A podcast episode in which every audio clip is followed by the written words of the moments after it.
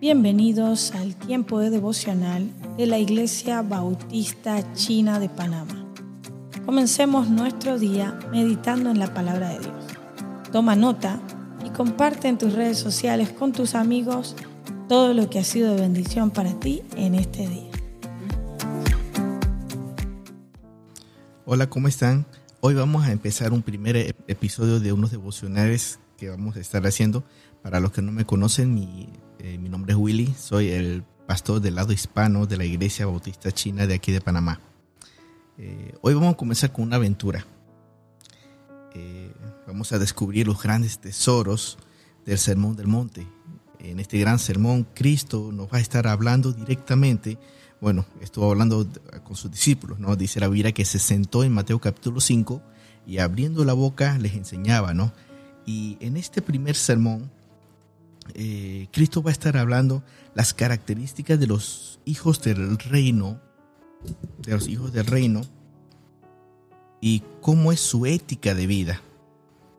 Hoy hablaremos la primera bienaventuranza y debemos recordar eh, que la palabra bienaventuranza significa macarios, ¿no? Y macarios significa dichoso, o súper feliz, o doblemente feliz, ¿no? Y podemos decir que, y podemos leer eh, este pasaje de Mateo capítulo 5, y en el versículo 3 dice, esta primera bienaventuranza, bienaventurado o dichoso o súper feliz los pobres en espíritu. Es muy importante ver que Dios haya colocado la pobreza de espíritu en el principio, ya que sin esta primera característica, los pobres en espíritu, no podemos alcanzar las demás. Eh, Spurgeon dijo unas palabras interesantes refiriéndose a esta bienaventuranza y habla acerca de una escalera. Dice que una escalera es útil cuando el primer escalón está cerca del suelo, cuando está hacia abajo, ¿no? Y, y esto habla, nos hace entender que la pobreza de espíritu es una condición, ¿no? Muestra nuestra propia condición delante de Dios. En otras palabras, la pobreza de espíritu aquí nos habla de nuestra propia bancarrota espiritual. No podemos, estamos totalmente en bancarrota delante de Dios. Habla de nuestra incapacidad de llegar a Dios. Habla que nosotros no podemos hacer nada, no tenemos ningún medio, ningún mérito nosotros para poder llegar a Dios. Habla de nuestra miseria espiritual. Literalmente delante de Dios somos miserables y esto nos recuerda cuando Isaías expresó en el capítulo 6, cuando vio el, cuando, cuando estuvo cerca de Dios y escuchó a Dios, Isaías dijo, ay de mí. Ahí entendió Isaías que él estaba en total bancarrota delante de Dios y Dios tuvo que hacer algo ahí. Ahora, eh, debemos ver que las bienaventuranzas no comienzan con logros. Eh, si, nos damos cuenta, las bienaventuranzas no comienza diciendo, bienaventurados los, los limpios de corazón.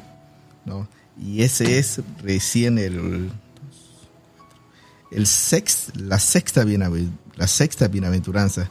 Pero la primera bienaventuranza dice que tú eres súper feliz cuando tú y yo entendemos nuestra pobreza y nuevamente repito, entender nuestra pobreza significa entender que yo, que yo estoy en bancarrota, que yo soy incapaz, que yo soy un miserable delante de Dios. Ahora, ¿cómo una persona logra entender eso?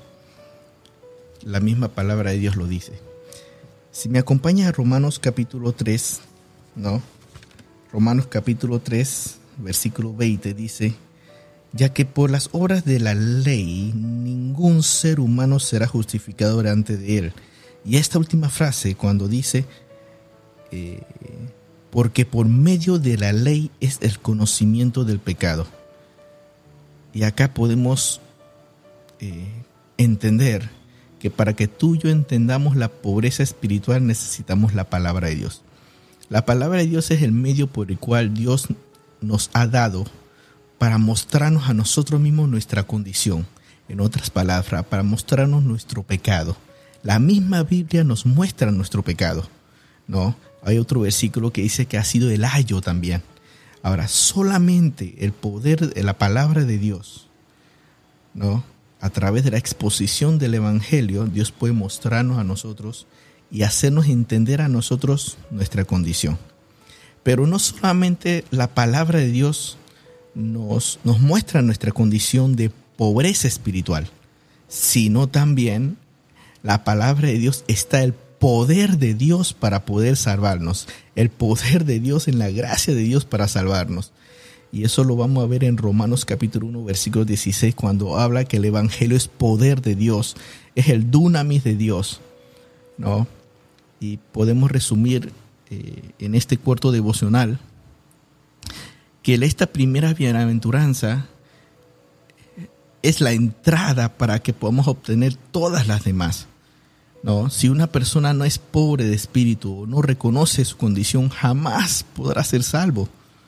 Una persona debe entender que está alejado de Dios, que es incapaz y que es un miserable. ¿no? Y a través de escuchar la Biblia podemos llegar a esa condición, a entenderlo. Y la misma Biblia, después de hacernos entender esa condición, nos lleva a Cristo. ¿no? Nos lleva a Romanos 1.16, que habla que la misma palabra de Dios que me llegó al conocimiento del pecado es la misma palabra de Dios que me muestra la gracia. ¿No? Y la gracia es que de tal manera amó Dios al mundo que ha dado su Hijo unigénito para que todo aquel que quiere en él no se pierda, más tenga vida eterna. Vamos a terminar orando. Padre, gracias por este tiempo y gracias por ayudarnos, por hacernos entender, Señor, de que esta primera bienaventuranza, Señor, viene siendo la más importante, porque sin ella, Padre, nosotros no podemos llegar a alcanzar ninguna otra. Gracias porque a través de tu palabra llegamos a ese conocimiento y a través de, la misma palabra del Evangelio, Padre, llegamos a ser salvos el día que creímos. En nombre de Jesús. Amén.